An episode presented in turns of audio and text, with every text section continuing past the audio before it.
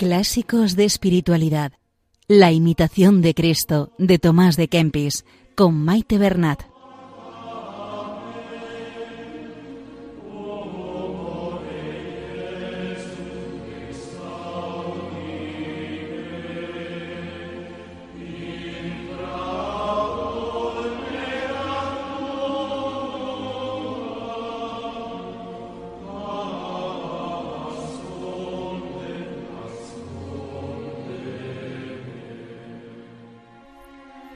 Un saludo a todos los oyentes de Radio María y bienvenidos al programa Clásicos de Espiritualidad, donde estamos realizando una lectura pausada del libro La imitación de Cristo.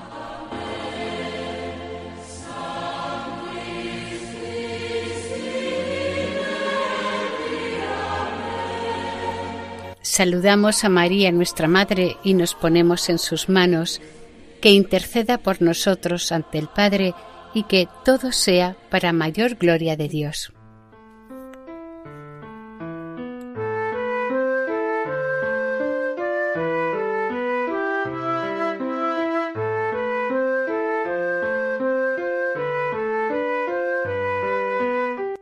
En el programa de hoy se van a leer los capítulos 58 y 59 del libro tercero, y con esto finalizamos este tercer libro. Daremos comienzo al libro cuarto, que también es el último libro del Kempis, dedicado a la Eucaristía y al Santísimo Sacramento. En el capítulo 58, Kempis nos recuerda la grandeza de Dios, que supera todo lo que nuestro entendimiento pueda acaparar que todo aquello que, que se nos escape a nosotros, que no entendamos, que lo remitamos a Dios, repetir alguna jaculatoria extraída de algún salmo, por ejemplo, justo eres, Señor, y justo tu juicio. En resumen, se trata de mantener una actitud humilde, una actitud en reconocer que Dios es Dios y el hombre es criatura. Escucharemos como canción el poema de Santa Teresa de Jesús, Nada te turbe, nada te falte, en la versión de Taizé.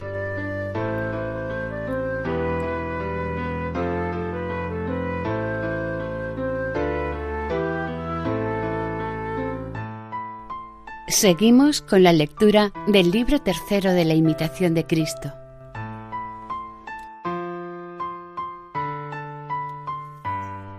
Capítulo 58 No se deben escudriñar las cosas altas y los juicios ocultos de Dios. Habla Jesucristo. Hijo, guárdate de disputar de materias altas y de los secretos juicios de Dios. ¿Por qué uno es desamparado y otro tiene tantas gracias? Porque está uno muy afligido y otro tan altamente ensalzado. Estas cosas exceden a toda humana capacidad y no basta razón ni disputa alguna para investigar el juicio divino. Por eso, cuando el enemigo te trajere esto al pensamiento, o algunos hombres curiosos lo pregunten, responde aquello del profeta Justo eres, Señor, y justo tu juicio.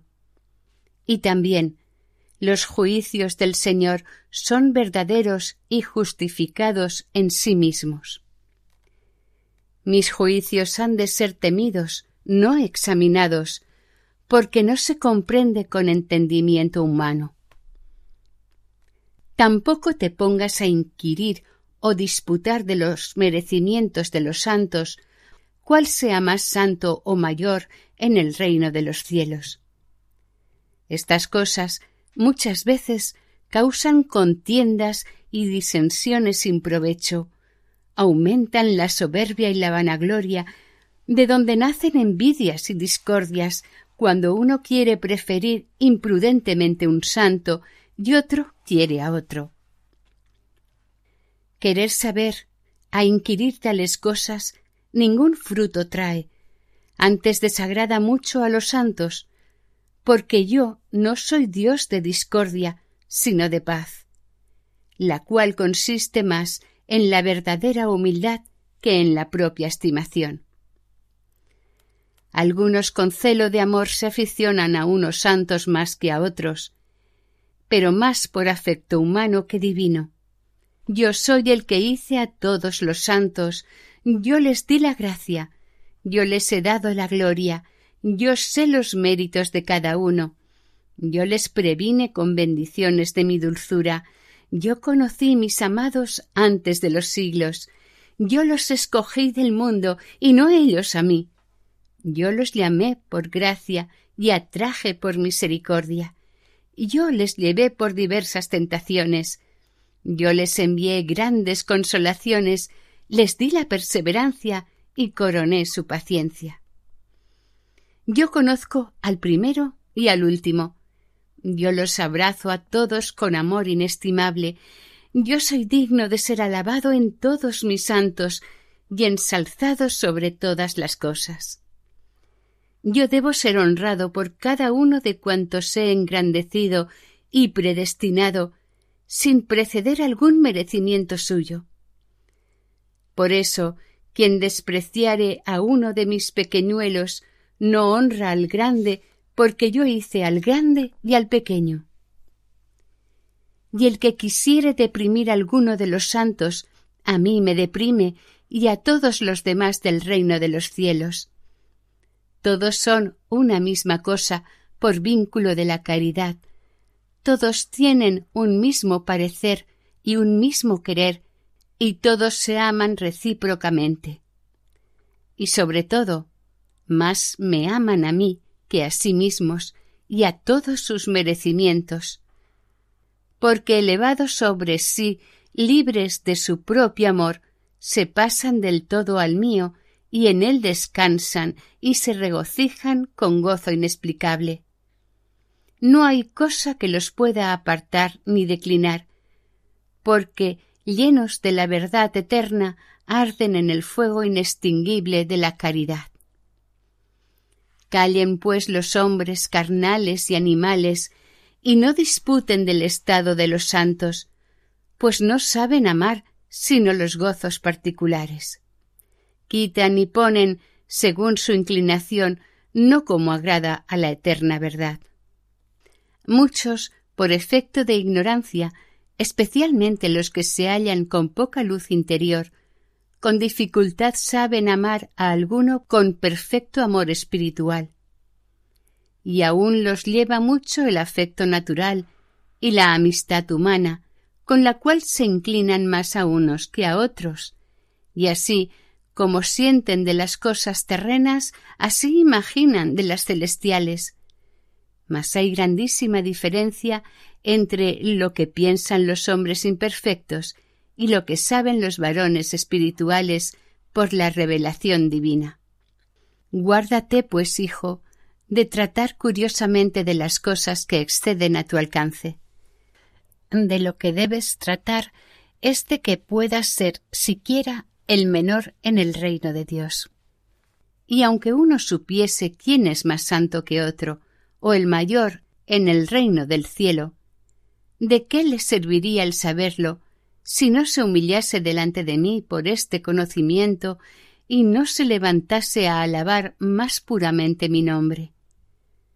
Mucho más agradable es a Dios el que piensa en la gravedad de sus propios pecados y la poquedad de sus virtudes y cuán lejos está de la perfección de los santos que el que porfía cuál será mayor o menor santo. Mejor es rogar a los santos con devotas oraciones y lágrimas y con humilde corazón invocar su favor que escudriñar sus secretos con inútil investigación.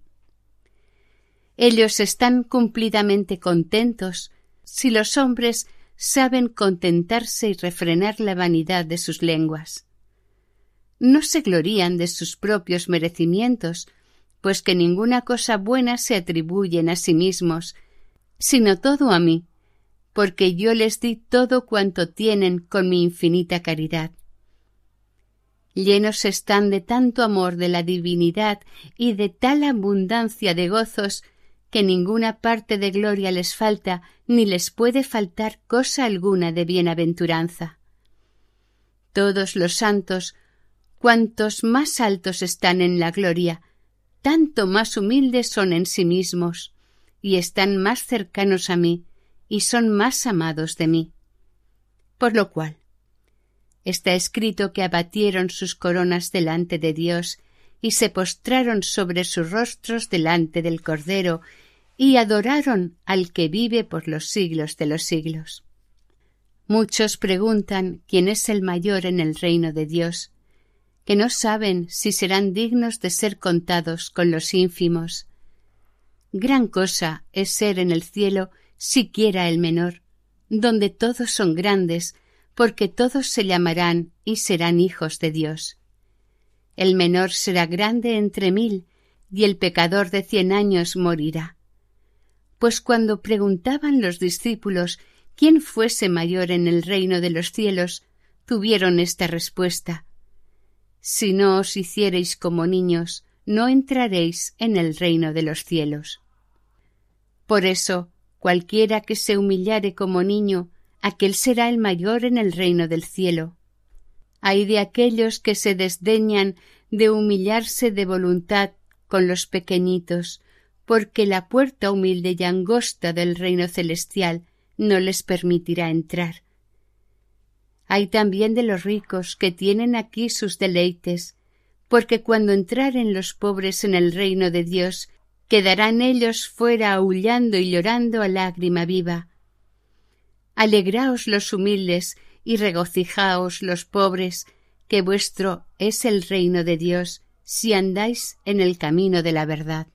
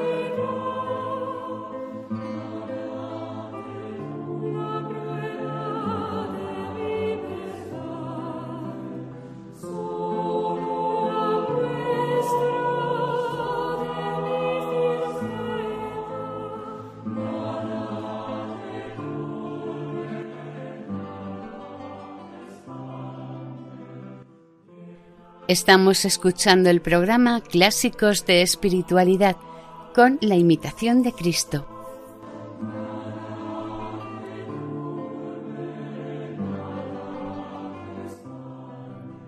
Capítulo 59 Toda la esperanza y confianza se debe poner en solo Dios.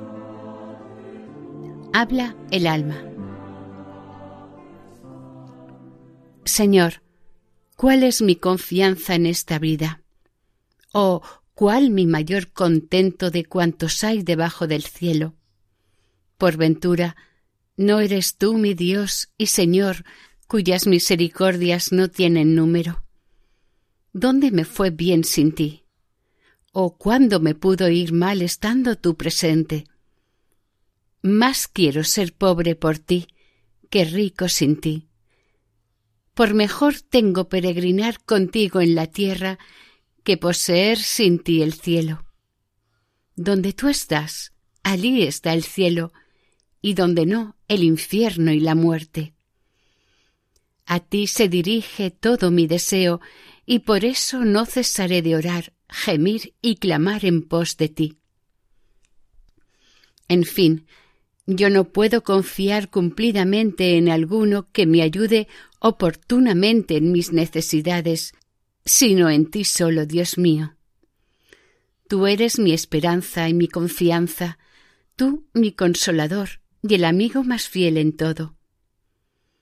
Todos buscan su interés. Tú buscas solamente mi salud y mi aprovechamiento, y todo mí lo conviertes en bien aunque a veces me dejas en diversas tentaciones y adversidades, todo lo ordenas para mi provecho, que sueles de mil modos probar a tus escogidos. En esta prueba debes ser tan amado y alabado como si me colmases de consolaciones espirituales. En ti, Señor Dios, pongo toda mi esperanza y refugio, en tus manos dejo todas mis tribulaciones y angustias, porque fuera de ti todo es débil e inconstante, porque no me aprovecharán muchos amigos, ni podrán ayudarme los defensores poderosos, ni los consejeros discretos darme respuesta conveniente, ni los libros doctos consolarme, ni cosa alguna preciosa librarme, ni algún lugar secreto y delicioso defenderme, si tú mismo no me auxilias, ayudas, esfuerzas, consuelas y guardas. Porque todo lo que parece conducente para tener paz y felicidad es nada si tú estás ausente, ni da sino una sombra de felicidad. Tú eres, pues, fin de todos los bienes, centro de la vida y abismo de sabiduría, y esperar en ti, sobre todo, es grandísima consolación para tus siervos. A ti, Señor, levanto mis ojos, en ti confío, Dios mío, Padre de misericordias. Bendice y santifica mi alma con bendición celestial, para que sea morada santa tuya y silla de tu gloria eterna y no haya en este templo tuyo cosa que ofenda los ojos de tu soberana majestad. Mírame según la grandeza de tu bondad y según la multitud de tus misericordias, y oye la oración de este pobre siervo tuyo, desterrado lejos en la región de la sombra y de la muerte. Defiende y conserva el alma de este tu siervecillo entre tantos peligros de la vida corruptible y acompañándola tu gracia, guíala por el camino de la paz a la patria de la perpetua claridad. Amén.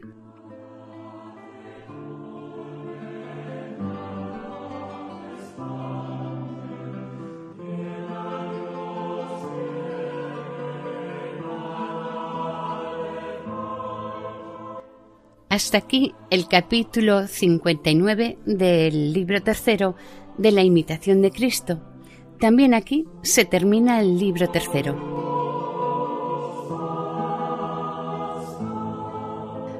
Comenzamos con el libro cuarto de la imitación de Cristo, que está dedicado a la Eucaristía, y es uno de los más bellos tratados que se han escrito acerca del Santísimo Sacramento Millones de personas en todos los continentes han leído este librito para prepararse o dar gracias cuando comulgan.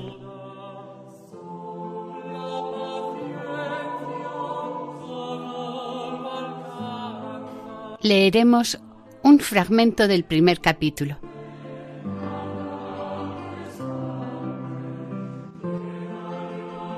Libro cuarto. Santísimo Sacramento del altar. Capítulo 1. Exhortación devota para la Sagrada Comunión. Habla Jesucristo. Venid a mí todos los que tenéis trabajos y estáis cargados, y yo os aliviaré, dice el Señor. El pan que yo os daré es mi carne por la vida del mundo. Tomad y comed, este es mi cuerpo, que será entregado por vosotros. Haced esto en memoria de mí. El que come mi carne y bebe mi sangre está en mí, y yo en él.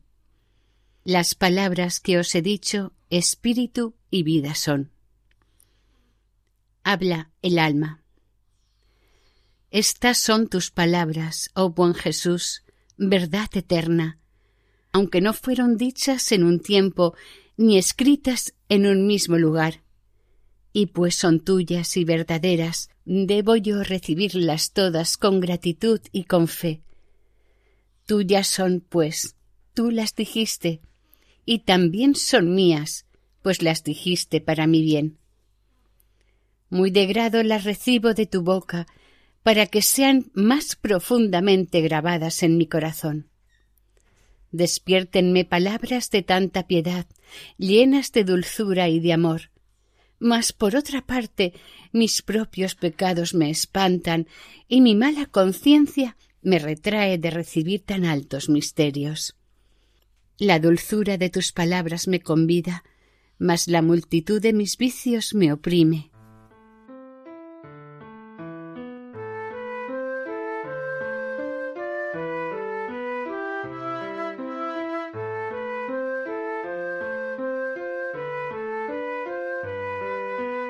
Y hasta aquí el programa de hoy.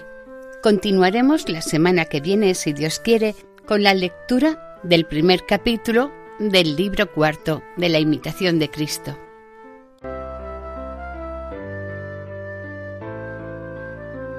Si desean ponerse en contacto con el programa, este es el correo electrónico la imitación de Cristo arroba radiomaria.es. Pueden volver a escuchar el programa o los anteriores e incluso descargarlos en la sección de podcast de la página web de Radio María. Si desean adquirir el programa en DVD, pueden llamar al 91 8 22 80 10. Que el Señor y la Virgen les bendigan.